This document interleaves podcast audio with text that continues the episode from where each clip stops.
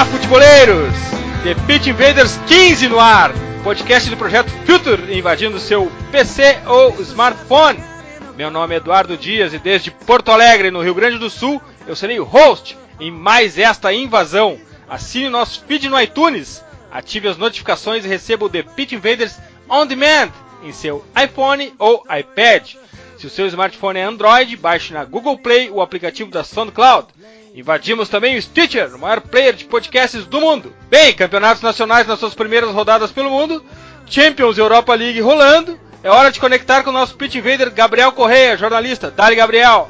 Dale, Eduardo, todo mundo que tá ligado no mais um Pitch Invaders. Finalmente voltou a Liga dos Campeões da Europa. Eu já tava com saudade.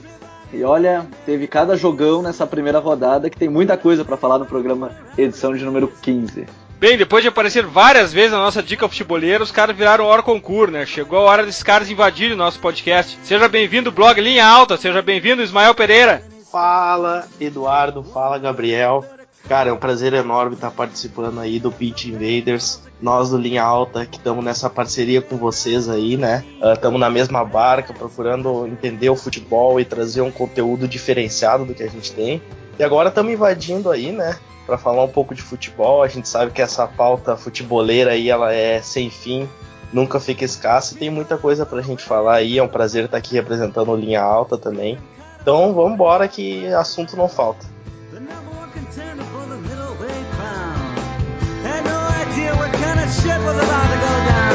When the cops pull them over to the side of the road.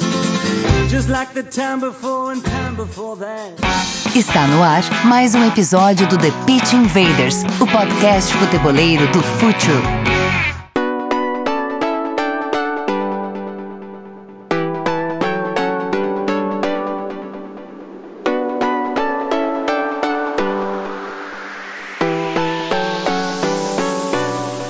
Semana de despedida de Ronaldinho Gaúcho, que acabou anunciando o final da carreira dele. Para nós futeboleiros, um cara que marcou de forma profunda a vida de todos que amam futebol. Eu, como colorado, sofri muito na mão dele no começo da carreira dele aqui nos Grenais. Ok, depois eu me vinguei dele naquela final em Tóquio. Mas a arte, a paixão dele pelo futebol, a magia dele em campo foi impressionante, Gabriel. E o que ele fez em Barcelona foi fantástico, não foi? Ah, o Ronaldinho, ele é um, um cara fora de série. Eu fico com pena, digamos assim, de não ter visto tanto do, do, auge dele durante muito tempo, porque ele teve a temporada 2003, 2004, 2004, 2005, e aí 2005 e 2006 já não foi no seu grande alto nível, porque o Ronaldinho, além de ser um showman com a bola, né, porque ele era mágico, ele era realmente mágico com a bola, ele era imparável. Ele na ponta esquerda do Barcelona talvez seja o maior ponto esquerda da história do Barcelona. É, hoje o Neymar jogando ali, mas o Ronaldinho sempre será o dono daquela ponta esquerda histórica. E eu sempre fico com uma frase do Messi quando perguntam se ele é o maior jogador da história do Barcelona. Ele sempre gosta de citar o Ronaldinho. Ele diz que sabe que não é o maior por causa do Ronaldinho. E o Ronaldinho chegou na época do que o clube tinha só uma Liga dos Campeões, ele conquistou mais uma, o, o Ronaldinho na temporada 2005-2006. Então ele é muito importante na história do Barcelona. Ele foi muito bem no PSG, no Grêmio ele foi muito bem. Ele teve esse final de carreira, digamos assim, meio globetrotter, jogando emprestado por diversos clubes e, e por aí vai. Mas ele conseguiu uma Libertadores com o Atlético Mineiro ainda. O Ronaldinho, eu, eu vou sentir muita saudade dele porque, além de ser um excelente jogador e que se tivesse o auge por mais tempo, não tenho dúvida que seria talvez um dos maiores jogadores da história. Ele é um showman, era um showman dentro de campo. Vou sentir muita saudade do Ronaldinho dentro de campo, com aquela cortada da direita para a esquerda e aquela magia dele dentro de campo, certamente. Ele é o rei dos vídeos do YouTube, o rei dos GIFs. Ele vai ficar muito tempo com a gente ainda rodando todo dia no Twitter. Mas Ismael, eu tenho uma, eu tenho uma impressão uh, em relação ao Ronaldinho que é a seguinte: se eu pudesse perguntar, fazer alguma pergunta para ele, eu perguntaria para ele o seguinte: por que desistisse tão cedo? Não ficou com a sensação do que ele podia ir mais, Ismael? Cara, com certeza eu fiquei com essa sensação, tá? Uh, apesar de de, de eu ser jovem, eu consegui pegar uma fase do Ronaldinho espetacular, né? Eu tenho até hoje aquela lembrança daqueles dois gols que ele fez no, em pleno Santiago Bernabéu, naquele clássico histórico contra o, o, Real Madrid, que ele simplesmente fez um recital, né, em campo, onde a torcida do Real Madrid simplesmente ficou aplaudindo ele de pé. porque ali foi sim uma das maiores atuações individuais da história do futebol. E eu costumo dizer que o Ronaldinho, apesar de eu ter visto Messi, Cristiano Ronaldo e outros jogadores, o Ronaldinho ele foi o cara mais brilhante que eu vi jogar dentro de campo. O que ele fazia com a bola é difícil tu ver o Messi fazer. Claro, o Messi tem aquela característica dele, aquele drible curto, aquela condução rápida, com a bola colada no pé, mas o que o Ronaldinho ele era um malabarista da bola, né, cara? Ele fazia coisas assim fora do normal. E, e eu fico bem sentido, cara. Eu acho que ele poderia ter sido um dos jogadores assim mais emblemáticos da história, assim, top mesmo, do nível de Ronaldo, Romário, Zidane. Eu acho que ele fica um pouco abaixo desses caras justamente por não ter mantido o auge dele, né?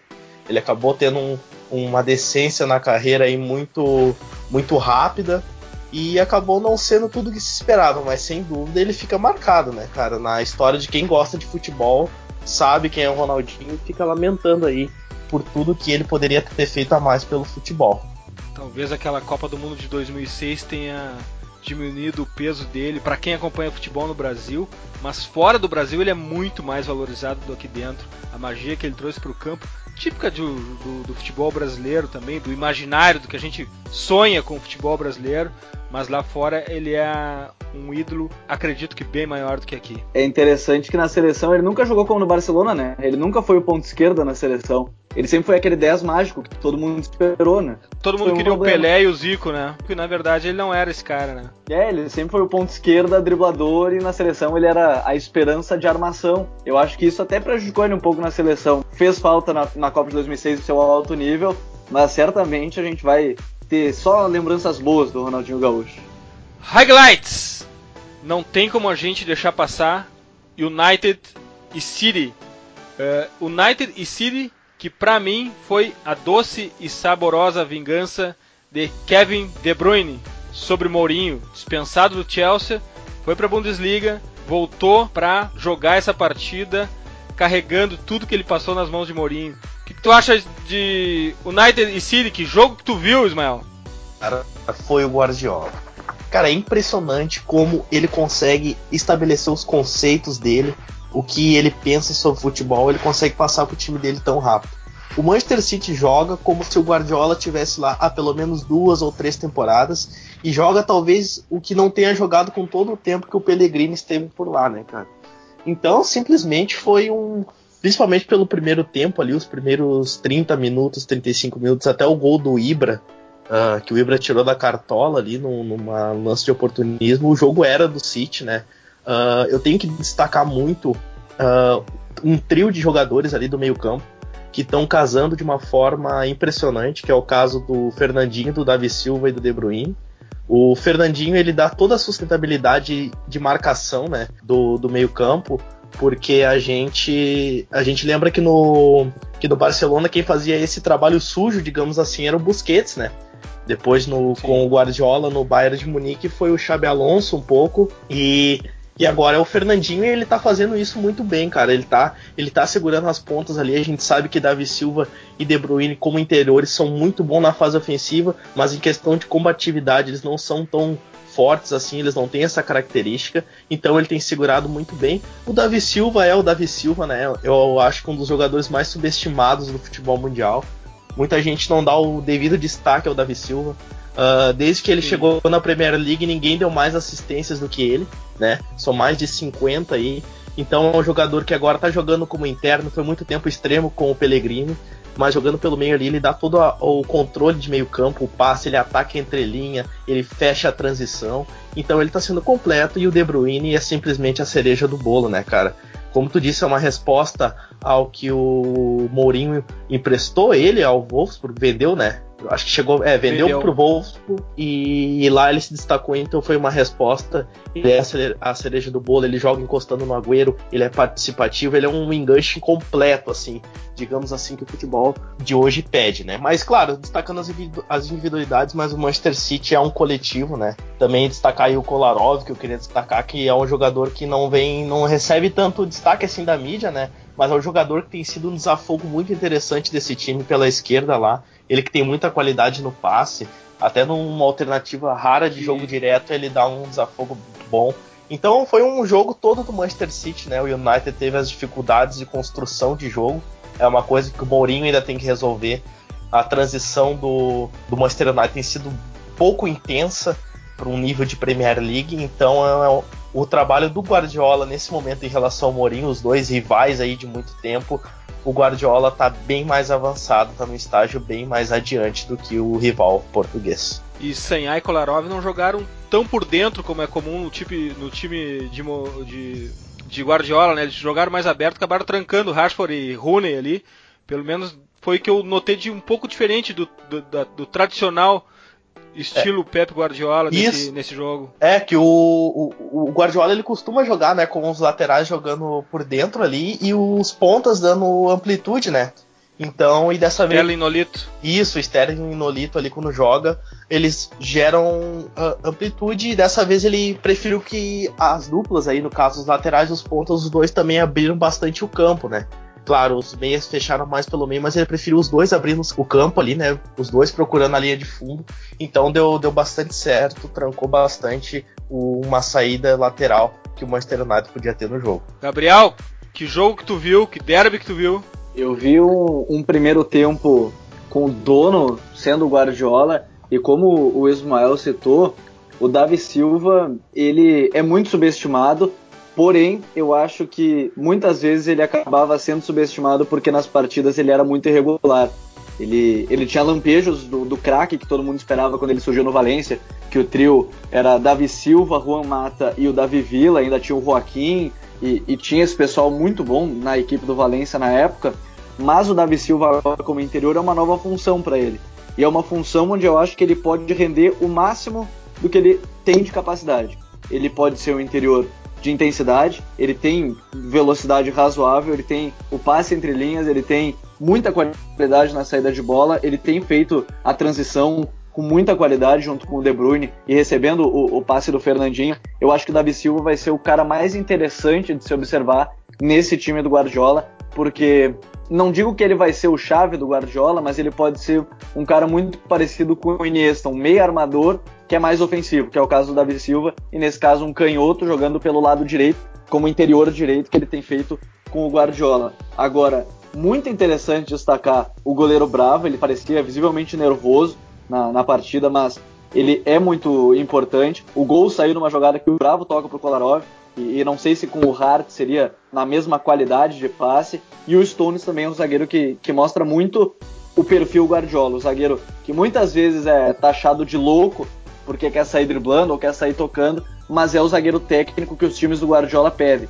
Foi o Piquet, foi assim na equipe do Bayern de Munique também. Muitas vezes ele colocava o Kimmich como, como zagueiro, o Javi Martinez ele colocou como zagueiro para ter uma saída de bola mais qualificada. Só que eu vejo um ponto interessante. O segundo tempo ele recuou o time, digamos assim, porque desses seis jogos que ele já tem, eu acho que ele ainda não acostumou com a intensidade da Premier League. Porque o Guardiola é a contracultura da Premier League. Ele é o cara que prefere a posse de bola, prefere o jogo posicional, e na Premier League não é muito assim. Tem muito time ainda que é kick and rush. É, se adaptando a esse esquema, que o Mourinho já está adaptado há bastante tempo, há muito tempo mesmo, não à toa. Ele, ele é taxado muitas vezes de rei da Premier League, aí pela sua qualidade, pelo é, entender como ele vai fazer aquele domínio de jogo que ele sempre tem, porque muitas vezes o Guardiola na, nos seus times abria 2 a 0 o Manchester foi diferente aquele 2 a 1 é, deu uma oportunidade a mais para a equipe do, do Mourinho, Premier League, e que vale a pena acompanhar porque vai ser bem difícil,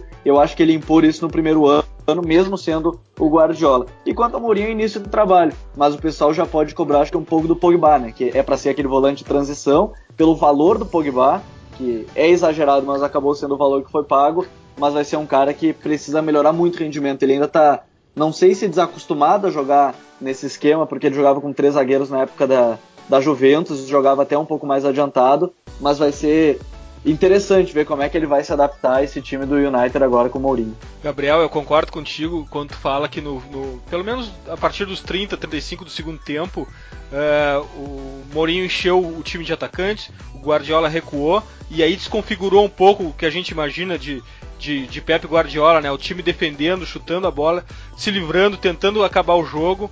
No final veio a vitória, mas com esse rescaldo de 15, 10 minutos, um pouco saiu do tom o time do Guardiola, mas eu fico impressionado como em poucas rodadas ele conseguiu transformar o City num Guardiola autêntico. Não precisa nem olhar a assinatura embaixo. É um time de Pep Guardiola. Uma coisa que eu queria falar, perguntar para ti também, Ismael, é o seguinte: esse Fernandinho do Guardiola é, ele compete na seleção com o Casemiro, né? Sim, sim. Em, pelo que o, o Fernandinho ele tem jogado na mesma posição que o Casemiro, tá?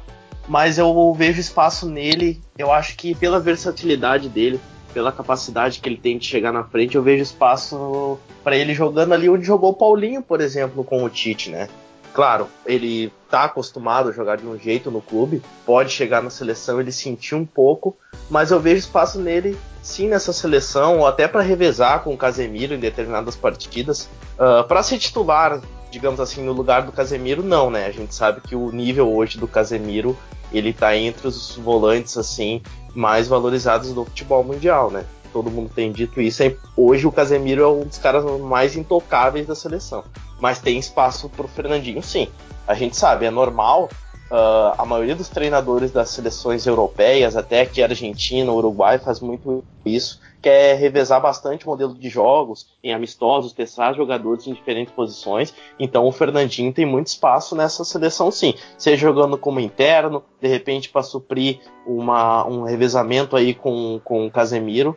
É, de qualquer jeito ele não pode é, ficar de fora da convocação como ele ficou da primeira aí do, do Tite, né? Até pelo que o, pelo nível que ele, tem que ele tem mostrado com o Guardiola e pelo que ele já demonstrou anteriormente, né? Ele nunca foi um jogador desprezível, ficou abaixo uh, na seleção quando foi convocado, mas muito pelo contexto que ele estava inserido, né? A seleção dos últimos tempos teve um cenário bem caótico, então ficou caótico para ele também vivendo naquele meio. Agora que ele já está num nível uh, top na liga dele, né? Uh, como uh, superando aí o que ele já tinha antes, eu acho que tendo espaço na seleção para ele, ele vai aproveitar. Outro jogo que eu destaco do final de semana passado e de uma liga nacional da La Liga foi Valência 2, Betis 3, Betis 3 no Mestalla, um dos locais mais clássicos do campeonato espanhol, um dos estádios mais icônicos da Espanha. Eu fiz muita propaganda da dupla de zaga Garay e Mangala. No blog Imigrantes da Bola eu falei que eles poderiam ser a melhor dupla de zaga da La Liga e os caras me levam três do Betis em casa. Meu argumento se esvaiu e perderam para um time que tem Rubem Castro no ataque, Gabriel. Conta pra gente quem é esse Rubem Castro, o que, que esse cara anda fazendo? É, na, na equipe do Betis, o Rubem Castro ele é o grande nome do time, né? Ele é o 9 que, por exemplo, deixava o Damião no banco quando o Damião foi pro Betis e, e não deixava ele jogar porque o Ben Castro é experiente já, é um 9 bem 9 tradicional, né? Um centroavante de porte físico até relativamente alto, ele, ele tem um bom poder de finalização e do lado do Valência é um Valência remontado, né? Eu até concordo contigo nessa parte da, da parte do Garay e também o Mangalá, eles poderem ser, não digo a melhor zaga da, da La Liga, porque ainda tem o Atlético de Madrid com o Jiménez e com o Godin, mas eles têm tudo para ser uma grande defesa do, do campeonato espanhol. E, e, é interessante ver que o Betis pode ser um time que vai incomodar nessa temporada, porque na temporada passada foi um time que recém subia, não, não, não tinha um grande investimento, pode ser que nessa temporada comece a incomodar. E esse time do Valência, que a gente fala é totalmente remontado, tem algumas peças interessantes. Por exemplo, contratou agora o Nani, tem o Gaiá já que já estava bastante tempo na lateral esquerda, o, o Santimina, que é uma jovem promessa da base, o Rodrigo, que é um bom centroavante, é brasileiro naturalizado espanhol. E eu sempre vou ficar de olho, como é, sem clubismo nenhum, a gente vai ficar de olho no Munir porque ele já foi o melhor jogador da Liga dos Campeões Sub-19 e fazendo gol do meio de campo contra o Benfica. Só que ele é muito jovem e agora ele vai ter mais minutos, né? Na equipe do Valência a tendência é ter mais minutos, ainda mais quando ele era reserva de Messi, Soares e Neymar. Eu tô muito curioso pelo Munir, ele foi reserva nesse jogo. Eu acho que ele pode evoluir mais ainda. Ele pode ter minutos e pode virar titular nesse time. Eu vou ficar de olho nele. E do lado da equipe do Betis, por exemplo, tem um cara que é conhecido do pessoal aqui, que é o Petros, que é o volante que ficou marcado por derrubar a arbitragem aqui em, em Campeonato Brasileiro, dava peitaço, foi suspenso. E, e, também o Joaquim, que já é bastante veterano. Mas não tem grandes nomes, mas é um time que vem bem montado pelo técnico Marcos Álvares, então eu acho que vai dar para acompanhar o Betis, porque dentro de casa, até o jogo foi fora de casa, mas o Betis dentro de casa sempre foi uma potência. A gente lembra, por exemplo, quando o Betis tinha no ataque o Sobis, o Edu e o Joaquim mesmo. Então, quem sabe dentro de casa pode ser o grande fator nesse campeonato espanhol. Eu vou ficar de olho nos dois times. O Valência porque está se remontando e o Betis porque agora é a temporada de afirmação no, no campeonato espanhol La Liga. Ismael, me dá um alento. Eu não me enganei tanto com Garay e Mangalá, né? É uma zaga de respeito, apesar de levar três do Betis em casa. Depende, assim, eu vejo o Garay como bom zagueiro, tá? Eu gosto bastante do, do, do Garay, o argentino. Ele teve bons momentos aí no Zenit. Potencial nele assim. De repente pode até casar bem pelas características dos dois, tá? O Mangalá ele é muito é um zagueiro muito veloz e muito forte, mas ele compensa aí na técnica, né? Eu acho que tecnicamente ele compromete um pouco algumas vezes. Não é um, um dos zagueiros da minha preferência, mas como o, o Garay é bom tecnicamente, eles podem casar e fazer uma boa dupla, assim, uh, de acordo com as características. E falando aí sobre o Betis, né? O Betis teve um mercado bem interessante, né? Contratou aí o Paraguai, o Antônio Sanabria, que fez uma, uma ótima La Liga em 2015 e 2016 no Sporting Rijon, em parceria aí com o Gabriel, que vai gostar, né? Do croata Halilovic, que agora tá no Hamburgo. Mas ele fez uma ótima temporada. Mas como o Rubem Castro aí já começou com quatro gols em três jogos na, na La Liga, né? 35 anos. Impressionante. Impress... Impressionante. Impressionante. E 35 anos, né? Então vai ser o Sanabria, certamente vai ter que esperar um pouquinho aí. E o Betis é um time bem interessante pra gente se acompanhar, pra acompanhar aí, né? A gente tá. A gente já sabe, a temporada após temporada, lá da cidade de Sevilha, é o Sevilha que a gente costuma ficar de olho mas nessa temporada vamos dar uma atenção aí pro rival verde deles também, o Real Betis. Gabriel, qual o teu destaque do final de semana? O meu destaque pro final de semana foi uma derrota que é para cair treinador, viu? Brincadeiras à parte, a, a derrota. Eu deixei esperei tu falares isso, mas eu ia te cobrar essa, esse, esse jogo. É, pedi pra. É a queda do, do Luiz Henrique depois de uma derrota em casa pro Alavés, né? Barcelona 1, Alavés 2 o jogo que foi no, no Camp Nou, é, é de se entender ao mesmo tempo que não, porque foram sete jogadores diferentes, né? O Silensen no gol, o Alex Vidal na direita, o Jim na lateral esquerda, o Denis Soares, o Paco Alcácer estreando, mas é de se entender e não muito. A gente sabe que o Barcelona gosta de ter essas derrotas para times bem menores, mas não podia perder para o Alavés dentro do campeonato. Tá certo que o Alavés, por exemplo, tirou ponto do Atlético de Madrid, empatou com o Atlético de Madrid, mas o Barcelona, até por isso, e depois até acho que a gente vai falar da Liga dos Campeões, viu que na Liga dos Campeões ia ter que botar força máxima para recuperar a autoestima, porque perder para um time que foi recém-promovido, tinha oito mudanças em relação ao time que foi campeão da segunda divisão, não pode, não. O, o torcedor, ele fica meio assim naquela, será que vai dar? É claro que, que era um time quase reserva, mas a gente fica de olho. Achei bastante interessante esse time do, do Alavés, ele é bem arrumadinho, fez uma linha de 5, depois uma linha com 4 e o Daverson, que é brasileiro, e há 4 anos estava na Série C, disputando Série C de Campeonato Brasileiro, Série D, e agora está fazendo gol no Camp Nou, e também o Ibai Gomes, que era um cara que, que eu gostava de ver no Atlético Bilbao, nunca confirmou tudo que se esperava do, do Ibai Gomes, mas a gente, a gente gosta de acompanhar o, o jogador.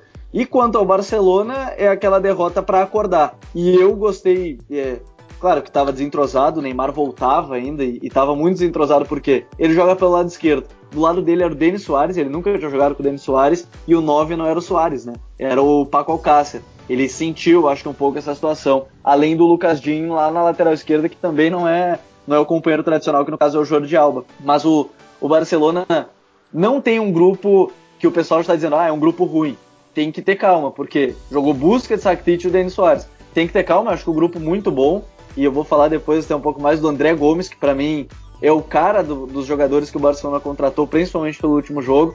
É uma derrota para derrubar técnico, brincadeiras à parte. Mas é bom para encaixar já, por exemplo, o Arda Turan não serve na ponta direita. Ele é o cara para ser o reserva da ponta esquerda e no máximo do máximo pro Iniesta. Acho que não vai acontecer. E o Paco Alcácer, sim, o Paco Alcácer vai ser o reserva do Soares. E também, mais uma vez provado, o Alex Vidal, eu não sei, eu, eu vi ele muito bem no Sevilha, gostava muito do Alex Vidal, ele era um trator pelo lado direito, na ala direita do Sevilha. Verdade. Trator na, na ala direita, era um, muito forte fisicamente, muito rápido, a explosão dele, mas na lateral direita do Barcelona ele não se acostumou.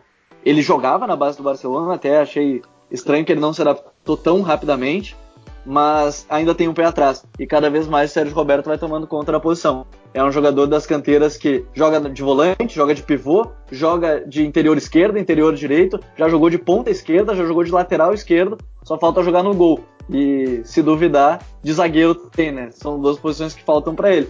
Mas o Sérgio Roberto cada vez mais dono da posição ali da direita. O Alex Vidal, se quiser fazer alguma coisa nesses jogos que ele tinha que aproveitar, mas não é o que vem acontecendo no Campeonato Espanhol.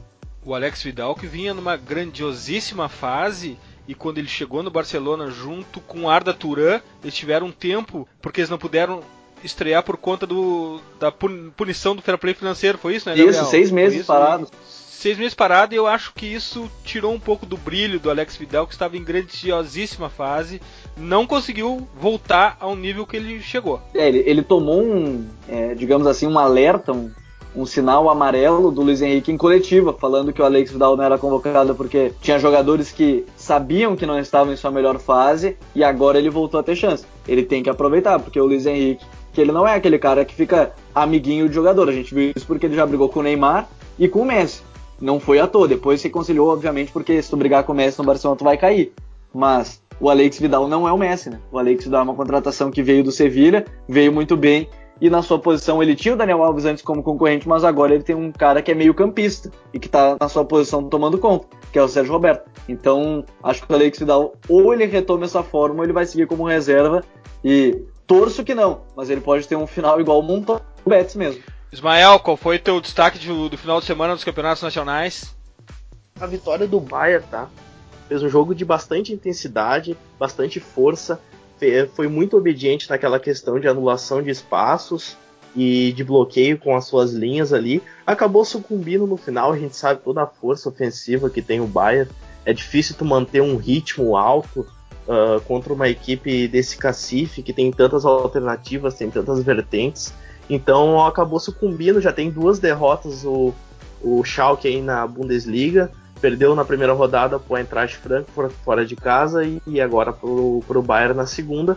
Mas é uma equipe que a gente recomenda aí. Contratou Bril Embolou, o, o jogador promissor da Suíça aí, o mais promissor de todos, da Suíça. Contratou o Konoplianka, vindo do Sevilha, que teve aí é uma desavença com o Sampaoli. Então ele vai tentar demonstrar o futebol dele lá na Alemanha, contratou o Baba Rahman, ex-Chelsea, Istambuli, Bentaleb, o Koke, que também era do Sevilha. Então com, construiu um elenco aí uh, forte, forte de, com bastante peças para poder aguentar bem a temporada, né? A gente já sabe, tem o Max Meyer que foi bem na Olimpíada aqui, fez gol contra o Brasil, inclusive na disputa da medalha de ouro, que é um jogador bem promissor. Então tem o Runtelar, experiente, já o zagueiro Naldo, que também chegou, goleiro Farman, fez ótima temporada, então é um time pra gente ficar de olho aí na temporada, o Schalke 04.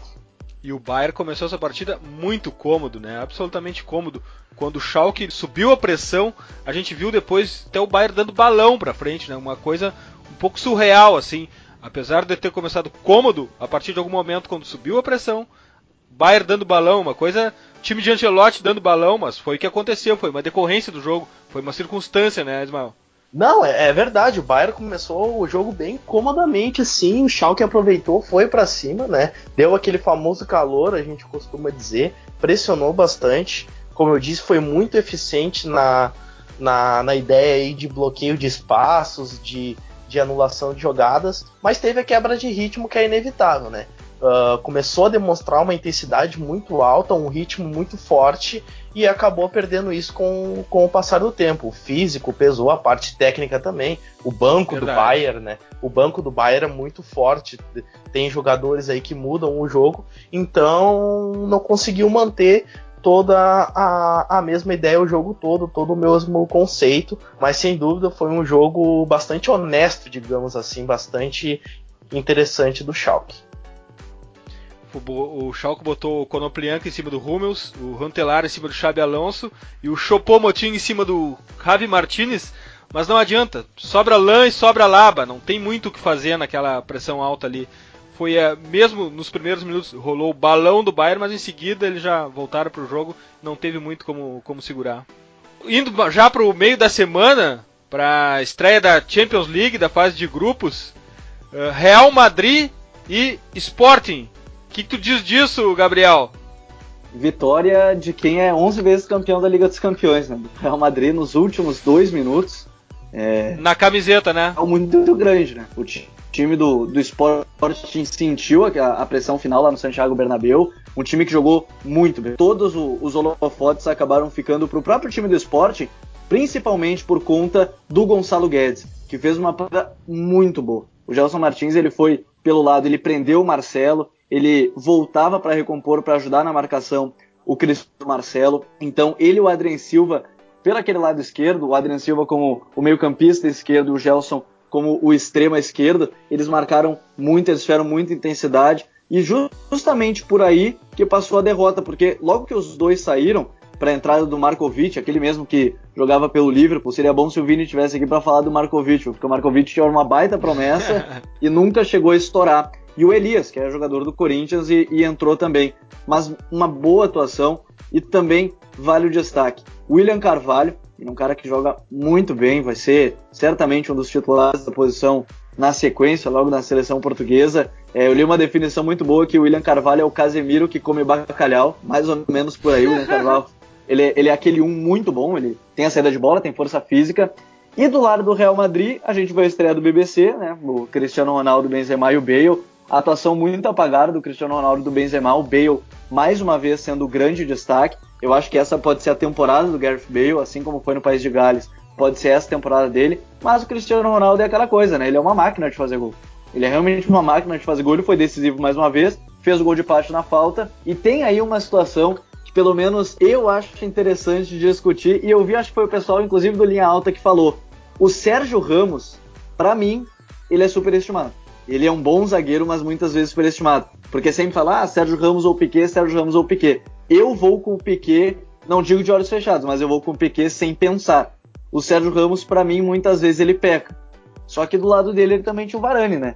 Então, uma baita dupla de, de zagueiros, mas eu acho que o Sérgio Ramos muitas vezes ele peca, às vezes até pela confiança excessiva que ele tem. Mas esse time do Real Madrid com, com o, o, o Zizou é, é muito imparável e ele foi muito bem nas substituições. Ele foi muito pontual. Morata, para dar mais até velocidade e intensidade no lugar do Benzema, e o Ramos no lugar do Tony Kroos. Ramos Rodrigues que ele tem muita qualidade, mas o Real Madrid ele nunca foi o protagonista, ele não consegue, acho que render não sendo o protagonista, mas foram os caras que foram fundamentais na virada. Eu acho que o Real Madrid tem um excelente time. Eu acho que às vezes faltam algumas peças, mesmo tendo jogadores como o Lucas Vasquez, o Morato, o Rames, o Kovacic, mas acho que às vezes falta uma peça a mais, principalmente lá na frente. Quem sabe o Morata não posso confirmar. Mas o destaque da noite lá no Bernabéu, infelizmente o André não entrou. Queria muito ter visto o André desfilando seu futebol no Bernabéu. Mas a atuação defensiva do Sporting beirou a perfeição. Pena que tomou a virada aí nos últimos minutos, mas a atuação foi excelente. Gabriel, o Vinícius Fernandes, o Vini, nosso pitch invader não veio, mas ele mandou um recado, viu? Abre aspas. Se o Jorge Jesus fosse bonito como Vilas Boas, estaria na Inglaterra. Fecha aspas. Ismael, foi um, na verdade, foi uma vitória do Real Madrid, mas quem deixou o recado, quem deixou a grande impressão foi o esporte de Jorge Jesus, não é mesmo?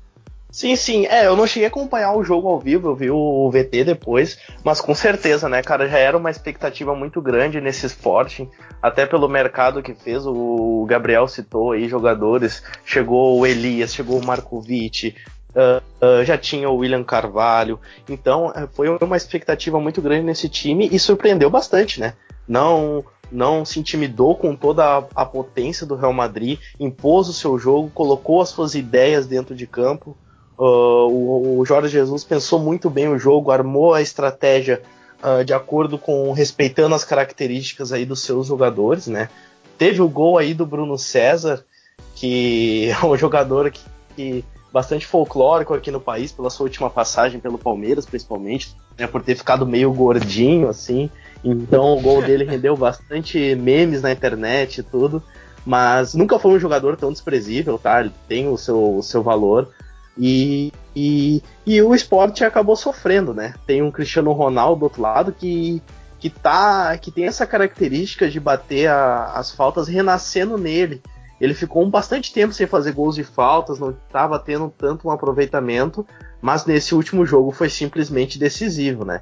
Ele até mudou um pouco de, a característica da batida dele, se vocês repararem, ele, ele, ele, deixou um pouco a ignorância de lado, né? A força e colocou bem a bola, foi uma cobrança bem bonita. E como eu falei, foi um atributo que acabou se tornando decisivo. Depois o Morata aí, que chega para ser um reserva meio que de luxo, digamos assim, pela temporada que ele fez na Juventus, pela importância que ele teve, mas uh, uh, já fez um gol importante que começou a pré-temporada, principalmente, ele teve bons momentos e o Benzema aí, como o Gabriel frisou bem, uh, ficou bastante abaixo nas suas atuações. Então, quem sabe o Morata aí não puxa o tapete do Benzema, digamos assim, e assuma a titularidade em breve. Pode ser, tem, foi decisivo no último jogo, fez um gol de centroavante, né? Ele que é um jogador rápido, ele tem a capacidade de cair pelo lado também, mas fez um gol de centroavante, um gol letal, um gol de Cristiano Ronaldo, lá na área, no momento decisivo, de cabeça com impulsão. Bacana ver o Morata aí voltando ao Real Madrid, voltando com personalidade. É, e uma bela estratégia do Jorge Jesus foi fazer forçar com que o Casemiro baixasse para buscar essa bola lá no meio dos zagueiros. Isso trouxe imensas dificuldades ao Real Madrid. Casemiro não pode sair jogando, principalmente lá de, tão lá de trás. Isso atrasou muito o time do Real Madrid e, e mostrou uma certa dificuldade do Casemiro que vive grande fase, é um grande marcador, mas quando precisa sair com a bola lá de trás se complica bastante. Mais algum destaque durante a semana de Champions, Ismael?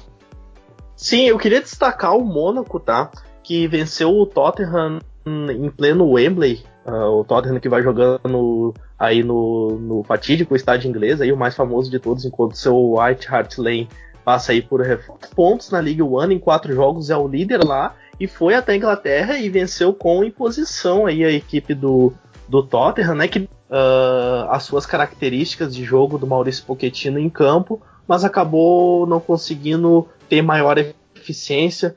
Da metade até o final do segundo tempo partiu para o desespero, colocou o Vicente Jansen, que veio do Azel Quimar depois de ótima temporada passada, junto com o Harry Kane, ou seja, botou dois centroavantes e foi para aquele abafa característico de final do jogo mesmo.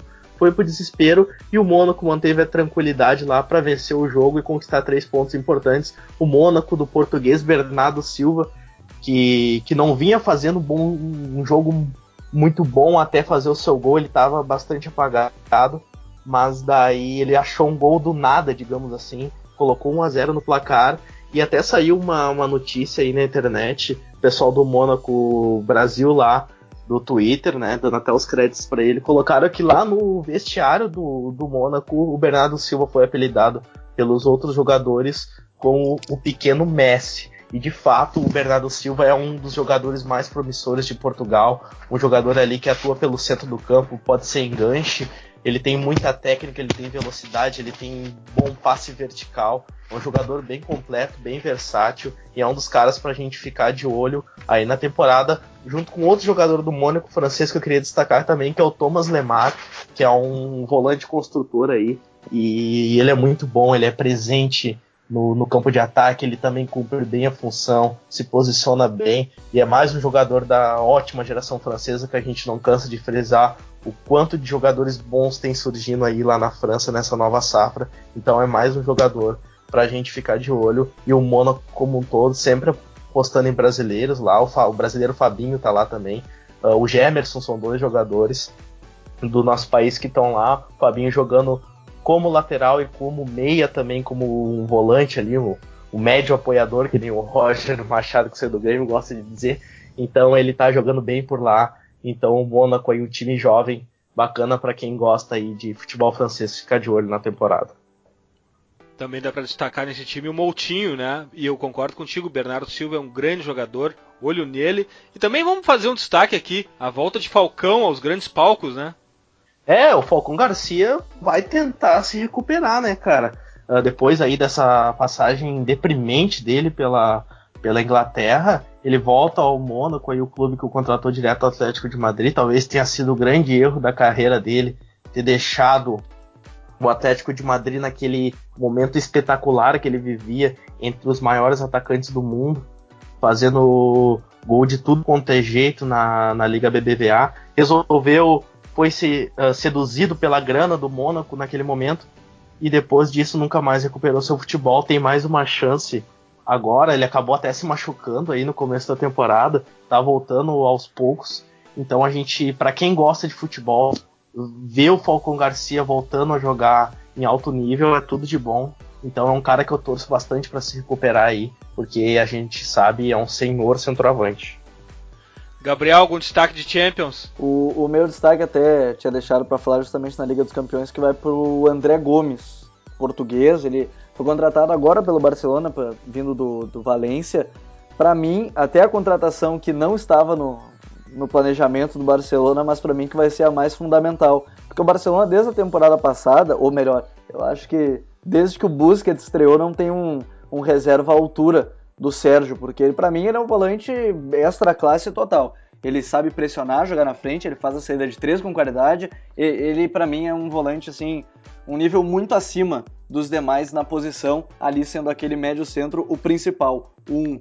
E o André Gomes, ele nem joga naquela posição, ele jogou uma ou outra vez no Benfica, ali naquela posição, mas no jogo contra o Celtic foi muito interessante que ele começou o jogo no lugar do Iniesta, como interior esquerdo, Aí o Iniesta entrou em campo, ele virou interior direito no lugar do Rakitic e depois que entrou o Rafinha no lugar do Busquets, ele virou o volante, o pivô, como gosta de chamar, o Luiz Henrique. O que, que eu quero dizer com isso aqui? O Luiz Henrique falou que o Busquets era o jogador que menos teve descanso na temporada passada. Isso é uma verdade, porque o substituto dele é o Mascherano, digamos assim, e o Mascherano não tem a mesma qualidade de entender o jogo do Barcelona, mesmo entendendo o jogo como zagueiro. Mas como volante no Barcelona acaba sendo uma situação muito diferente de entender o jogo, porque o Busquets é o cara que, li certa vez a entrevista dele, se não me engano era na 442, perguntavam você foi o cara que menos correu na final da Liga dos Campeões contra a Juventus. E ele falou: Eu não preciso correr, eu vou prever a jogada. E é mais ou menos isso que ele faz: ele prevê o lance com muita qualidade, com, com qualidade que poucos jogadores fazem. Então, o que eu acho que o Luiz Henrique vai fazer é transformar o André Gomes num reserva para o Busquets, um, um jogador que ele já disse que tem qualidades para ser um, um, pivô, um primeiro volante, e eu acho que é isso que o Luiz Henrique vai fazer. Eu acho que a contratação mais interessante do mercado do Barcelona acabou, acabou sendo a que foi menos esperada, que é a do volante André Gomes, que também na seleção logo logo vai ser titular ao lado do Renato Sanches. Para não deixar passar, Juve 0, Sevilha 0, Sevilha acabou ganhando um ponto, Juve perdeu dois pontos. Sevilha não jogou absolutamente nada. Ismael, chegasse a dar uma olhada, tem alguma frase sobre Juve 0, Sevilha 0? Não, na verdade sim, eu acompanhei o jogo. Eu tenho que destacar muito o primeiro tempo do Sevilha, tá? Fez um jogo de, de marcação muito bom. O Sampaoli, surpreendentemente, né, deixou o seu sampaolismo de lado e começou o jogo uh, começou o jogo com Enes 11 Craneviter e Borra no meio-campo, três volantes bastante físicos e de marcação. Ou seja, ele simplesmente armou um jogo reativo total. Isso até que foi bem efetivo no primeiro tempo, anulou bastante a Juventus, que conseguiu algumas recuperações no último terço do campo e conseguiu chegar na frente do gol ali com o Kedira, que acabou não aproveitando a chance, usufruindo Sim. de uma transição defensiva do Sevilla que ainda é bastante falha uh, nesse começo de temporada. É um ponto que o Sampaoli tem que tem que resolver logo. A transição defensiva do Sevilha é bem espaçada e isso tem prejudicado o time. E no segundo tempo, o Sevilha continuou com a, com a reatividade do jogo e simplesmente abdicou do ataque, né? Não, não criou nada, o Joaquim Correia até entrou, tentou algo mais agressivo, mas a Juventus foi para cima, teve campo, teve espaço o Pjanic e o Alexandre entraram muito bem no jogo. Eles começaram no banco, dando lugar pro Evra e pro Asamoah, que acabaram sendo inúteis pelo contexto do jogo, né? Principalmente o Asamoah. A Juventus precisava de mais criação no princípio e menos físico e velocidade do Asamoah. E o Pjanic e o Alexandre entraram muito bem. O Pipita Higuaín acertou o travessão, por pouco não, não não fez o gol. O Sérgio Rico também fez uma defesa muito Sérgio importante. Sérgio Rico foi o grande nome do Sevilha, né? Isso, isso. Ele fez uma defesa simplesmente cirúrgica no jogo, numa cabeçada do Alexandro. Então, como tu disseste, uh, um ponto ganho para o Sevilha, dois perdidos pela Juventus pelo segundo tempo. A Juve poderia ter ganhado o jogo, pressionou, criou bastante chances de gol, não acabou aproveitando. Para o Sevilha fica a, a lição, né? Sofreu riscos que poderia ter evitado se tivesse adotado uma estratégia um pouco mais ousada, digamos assim, se tivesse atacado um pouco mais, se tivesse tentado manter a bola mais na frente ali, daqui a pouco até o Ganso, que está sendo bem criticado na Espanha por não ter jogado tanto sem a bola, quem sabe ele poderia ter entrado até para tentar cadenciar um pouco mais o jogo lá na frente. O que não acabou acontecendo, né? Fica aí o destaque então para essa inversão de identidade momentânea do Sampaoli que fez um jogo mais defensivo e menos louco, que nem a sua característica. E no segundo tempo, Barzagli, Bonucci e Chiellini avançaram uns 10 metros e simplesmente amarraram o Sevilha. O Sevilha não, não fez absolutamente mais nada depois que esse trio defensivo deu alguns passos adiante. Ali acabou o Sevilha e foi só torcer para a Juve não acertar o gol. E Sérgio Rico trabalhou bastante lá. Gabriel, Assististe alguma coisa de Juve e Sevilha? O meu destaque até desse jogo fica por conta desse lado direito brutal que tem a Juventus, mesmo não conseguindo utilizá-lo tanto. Porque Daniel Alves, Dybala e Kedira é um lado direito que bota medo em qualquer time. E ainda tem o Barzagli mais atrás, que é o zagueiro pela direita. Eu acho bastante interessante. Tanto que a hora que a Juventus conseguiu atacar bastante foi quando o Daniel Alves conseguiu se conectar com o Dybala, fazer a, a, a troca de, de passes com ele. Então eu acho que isso é muito interessante. Mas a Juventus sempre tem aquele que ganha em casa de maneira fácil, que é o campeonato italiano, mas na hora de ir para a Europa parece que falta aquele algo mais. Chegou numa final recentemente, é verdade, chegou. Mas quem sabe agora, de bala, Higuaín, Kedira, Dani Alves, ainda não tem o Pjanic, estava tava no banco de reservas no jogo. Possa, quem sabe, surpreender e ser essa quarta força, porque Barcelona, Bayern e Real Madrid já são aqueles três times que a gente vê tradicionalmente na semifinal. Mas eu acho muito interessante esse lado direito, essa conexão Daniel Alves, Kedira e Dybala. É, e nós estamos falando de um Sevilha de uma forma com algum desapontamento aqui, eu estou sentindo na voz de todo mundo um certo desapontamento pela, pelo que o Sevilha uh, apresentou nesse jogo, mas era contra a Juve, no estádio em Turim e de certa forma, há um bom tempo o Sevilha nos começos de campeonatos ele, ele, ele cresce mais é no mata-mata depois. Ele não, nunca apresentou um futebol muito diferente desse, mesmo no tempo de Unai Emery. Então até agora nenhuma surpresa. Claro que tem um, pouco de desapontamento aqui porque a gente, a gente esperava o Sevilha como uma seleção chilena. E não é isso que está acontecendo, mas me parece que também está tudo dentro dos planos. Preview do próximo final de semana. Eu quero deixar todos muito atentos aqui, porque a minha sugestão de partida é Chelsea e Liverpool, que passa pela ESPN na sexta, às quatro da tarde.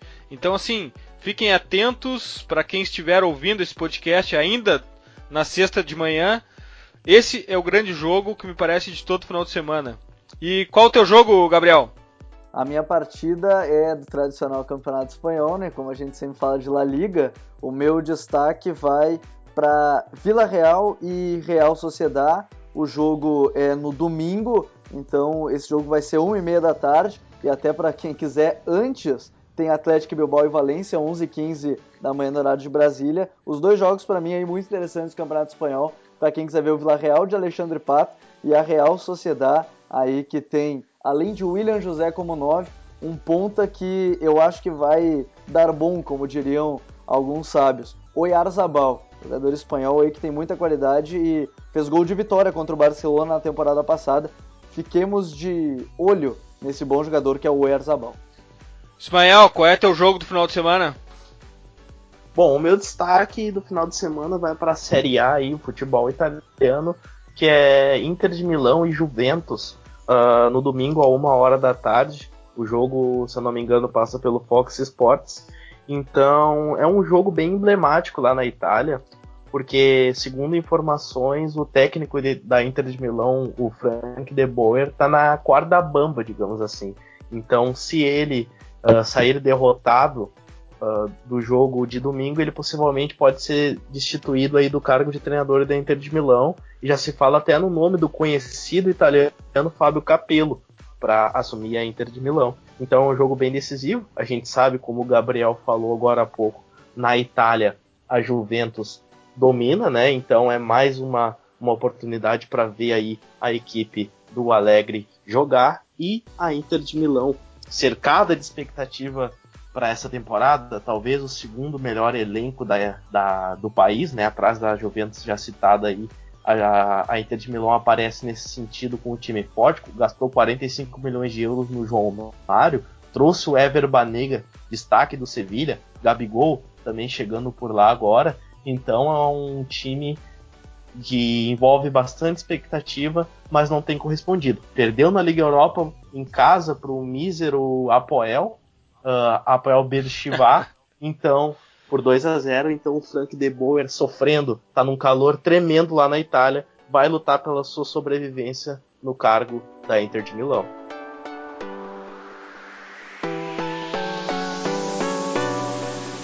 Dicas futeboleiras.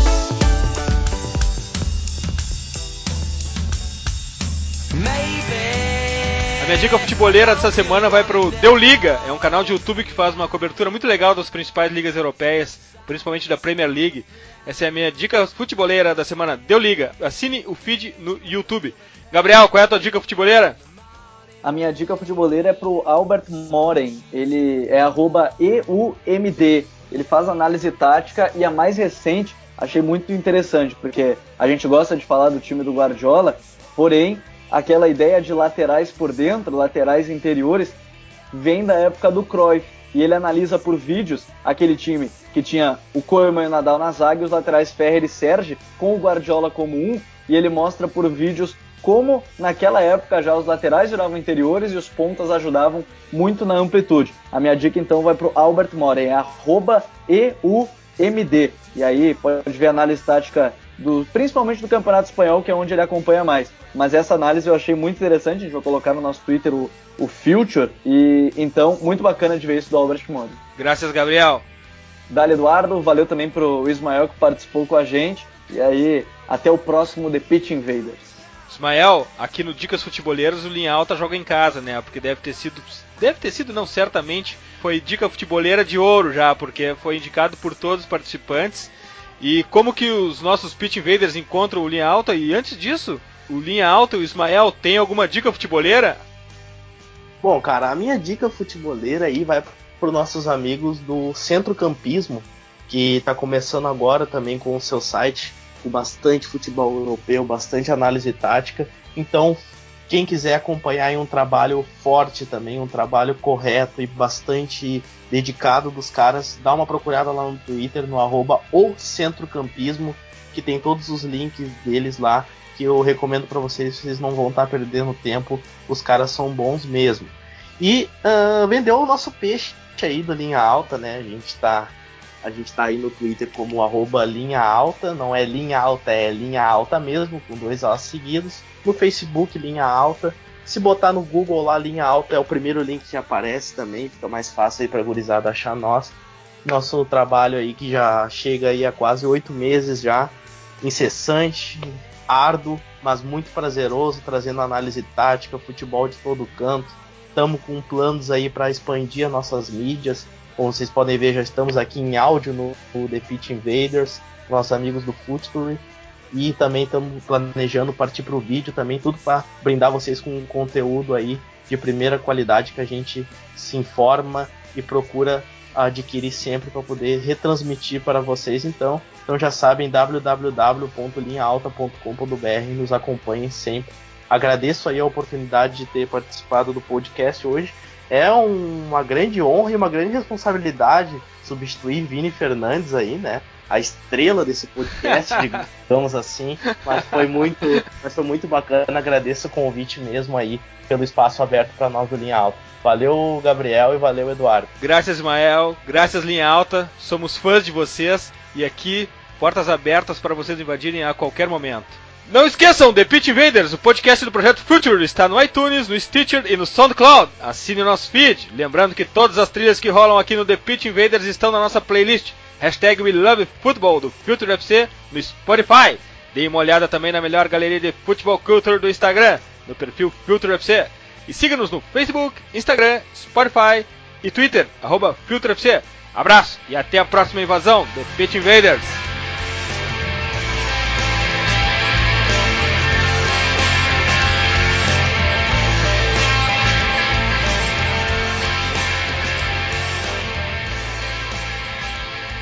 Você ouviu The Pitch Invaders. Siga nossos perfis. Visite www.future.com.br. We love football.